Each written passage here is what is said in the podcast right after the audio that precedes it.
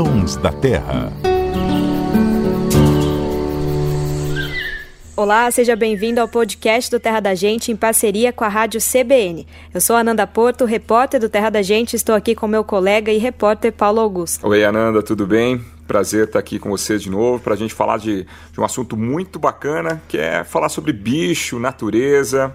E também aqui com a gente o biólogo Luciano Lima. Tudo bem, Luciano? Tudo bem, Ananda? Tudo bom, Paulo? É um prazer enorme estar com vocês aqui em mais um Sons da Terra. Quem aí ficou curioso para saber que bicho que emite esse som que parece uns estalos?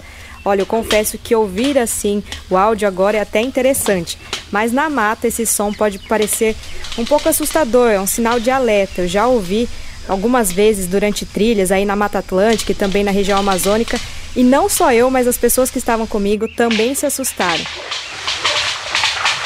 Esse é um dos sons da queixada que tem gente que chama aí de porco do mato, né? Mas na realidade a espécie não tem um vínculo com o porco que a gente está acostumado a ver por aí, né? Tá mais familiarizado.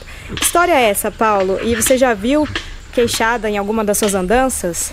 O Ananda, eu já vi, mas não ouvi. É, as duas vezes que eu me lembro assim que eu vi a queixada que, que me impressionaram muito foi, foram mais por causa da quantidade é, desses bichos, né? O bando deles é um bando enorme. E eu estava na Amazônia ali, na divisa com o Mato Grosso, e eles cruzaram a estrada. A gente estava filmando é, pássaros e eles passaram assim pela estrada, cruzaram a estrada. A gente estava uns 60 metros, mais ou menos, do, dos bichos. E a cena me chamou muita atenção, porque não parava de passar. É, era um atrás do outro, né? mas eu nunca tinha ouvido esse som que a gente está ouvindo aí, nunca ouvi na, na, na natureza, né? E tem tudo a ver pelo nome, né? Queixada. Agora, como você mencionou, algumas pessoas chamam a queixada de porco do mato que na verdade é apenas o um nome popular mesmo, porque na verdade a espécie pertence a uma família diferente dos porcos. O queixada e também uma outra espécie nativa que existe no Brasil, que é o cateto, né? São da família, você me ajuda aí, por favor, Ananda. Traiasuidae. Isso mesmo. Enquanto os porcos domésticos são da, de outra família, né, Ananda? Isso, da Suidae. É, pode parecer até meio técnico a gente falar tudo isso, mas vamos deixar bem claro que queixada e cateto, por exemplo, tem pouco em comum com os porcos. Agora, Luciano, a Ananda comentou que ouvir esse som na mata assusta um pouco, né? A gente sabe que queixada tem fama de ser agressivo, né? Quando se sente ameaçado. Isso é verdade ou é só fama? E se eu encontrar de novo queixada na, na mata, o que eu devo fazer? É, Paulo, se você encontrar com um bando de queixada no mato, eu recomendo cautela, vamos dizer assim. É, os queixadas vivem aí em bandos enormes, inclusive essa é uma, é uma diferença para outra espécie que você falou, que é o cateto, que vive em bandos menores, aí em torno de 10, pouco mais, um pouco menos de indivíduos. Os queixadas também são um pouquinho maior. E lembrando que além do, do queixada e o cateto, a gente tem um outro porco, como vocês já explicaram, outro membro dessa família Taisuide, é, na América do Sul, que é um animal inclusive muito pouco conhecido, que é o taguá, que é uma espécie de porco do mato, ali da região do Chaco, do norte da Argentina, Paraguai, extremo sul da Bolívia. Mas voltando aí, se você encontrar um bando desses enormes de queixada, a, a recomendação é que procure se afastar do lugar. É, e a, acontece, tá? Não é comum, mas pode acontecer dos animais tentarem se aproximar, às vezes para investigar, ou às vezes mesmo interpretando que você é um predador, eles vão querer te expulsar dali.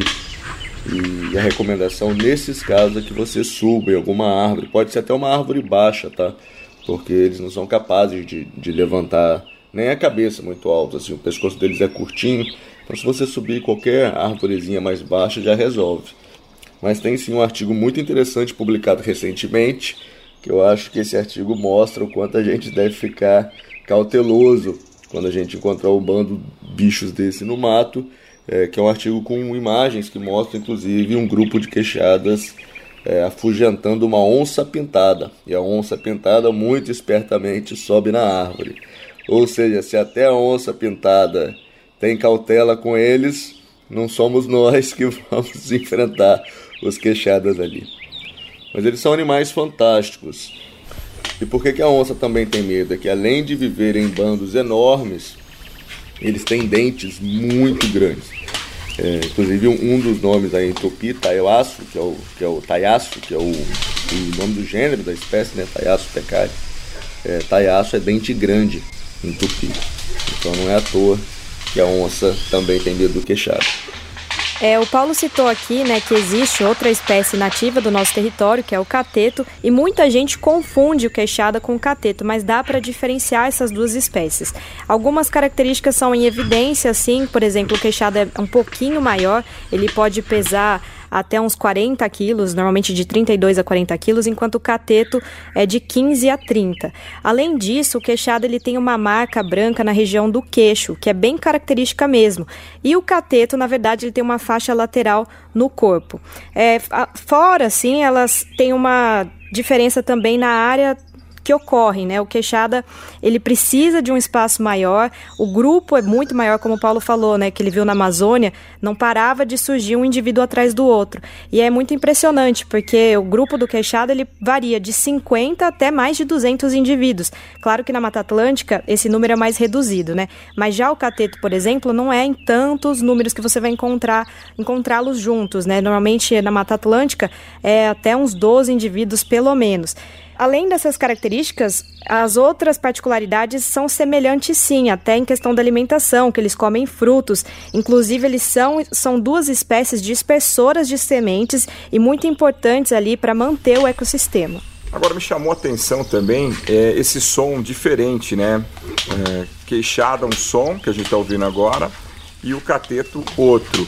Luciano, por que eles costumam emitir esse som? É para defender território ou para alertar que tem outros bichos na área? Explica pra gente. Então, Paulo, esse som que a gente ouve, esse estalido alto, assim, geralmente é, é do queixado, embora o cateto também possa produzir um som bem parecido. É, ele bate, ele produz esse, esse som batendo os dentes um contra o outro. É bem alto, quem já ouviu na natureza aí sabe quão alto pode ser.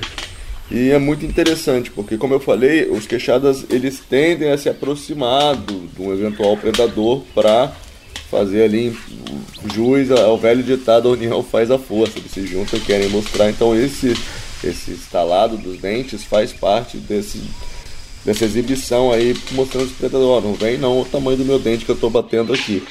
Já o, o cateto ele costuma fugir.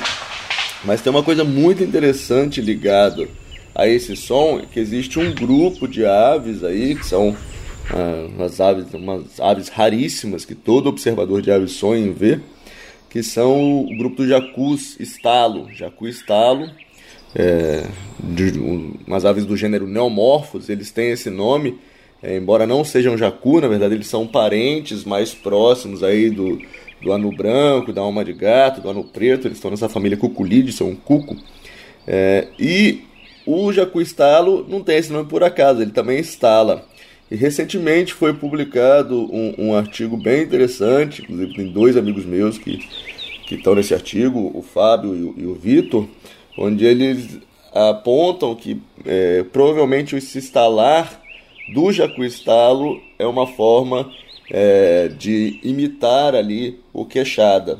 Tanto, e aí duas hipóteses que eles levantam, tanto imitar para espantar predadores, quanto para junto ali com os porcos eles servirem meio como sentinela.